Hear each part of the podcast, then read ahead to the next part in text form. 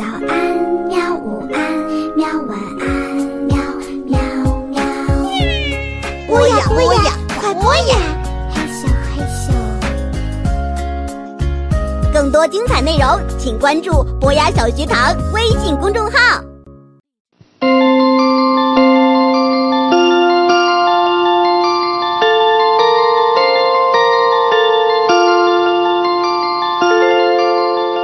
小朋友们，大家好！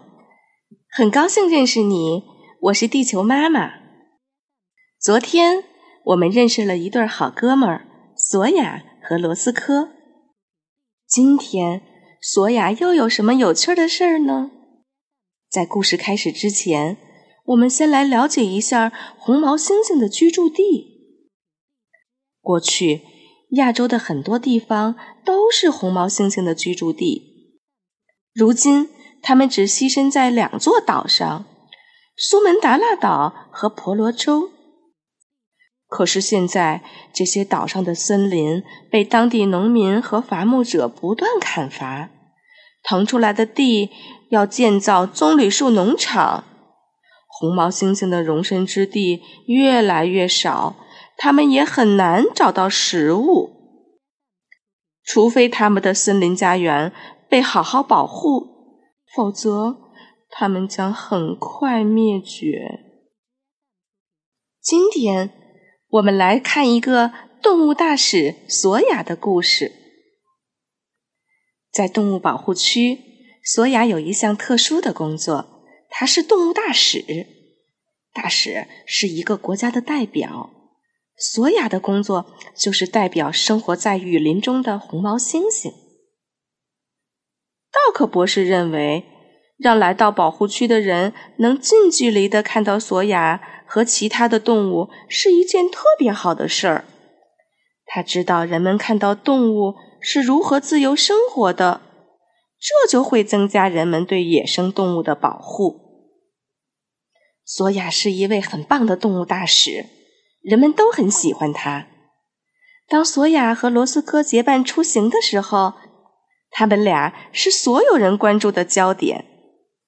有时候，两个好朋友会在庭院里一起散步。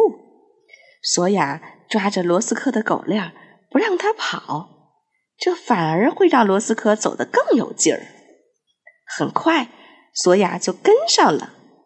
可是，他会抓住自己的双脚，像球一样的滚起来，直到撞上罗斯科。这时，罗斯科会从索雅身上跳过去，索雅朝另一个方向拽狗链儿，罗斯科就向另外一个方向争。这两个家伙从来不会沿着直线走路，真够淘气的。任何事情都可以让索雅找到乐子。对他来说，一个空盒子就是一个非常棒的沙发。然后。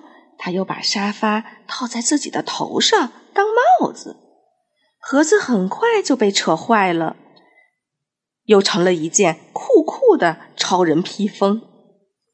最后，这个盒子被他彻底给大卸八块。现在，索亚蜷缩在盒子下面藏起来了。有人想跟他玩藏猫猫吗？和所有红毛猩猩一样。索亚也喜欢做鬼脸儿，他会撅起自己的下嘴唇，或抿起他那厚嘟嘟的双唇。他爱傻笑，爱吐舌头，爱用手拉下自己的大脸，有时还会发出“噗噗”的声响，逗得人们哈哈大笑。人们看到索亚的这些表演，从来不会感到厌倦。不过，索亚不喜欢看人，他更喜欢和罗斯科玩儿。他也喜欢和其他的红毛猩猩一起玩儿。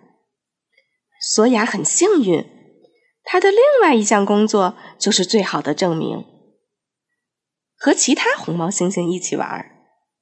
在野生动物世界里，小红毛猩猩是从自己爸爸妈妈那儿学到生存之道的。可是，在保护区，索亚是其他小红毛猩猩的老师，他们通过观察索亚的一举一动，以及和他一起玩儿，就可以学习到：如果索亚生活在野生世界，他现在就要靠自己来生活。不过在保护区，他和其他小红毛猩猩住在一座大房子里。动物训练师莫克夏拜比和他们住在一起。哇，好棒啊！索亚喜欢和小伙伴们摔跤，他们还会相互打闹，满院子乱跑、翻滚。有时，索亚会抓起一根小树枝挠挠后背，那些小红毛猩猩也学着他的样子，找根树枝挠后背玩。有时，索亚会给这些宝贝贴鼻吻，他们也会回吻。多数时间。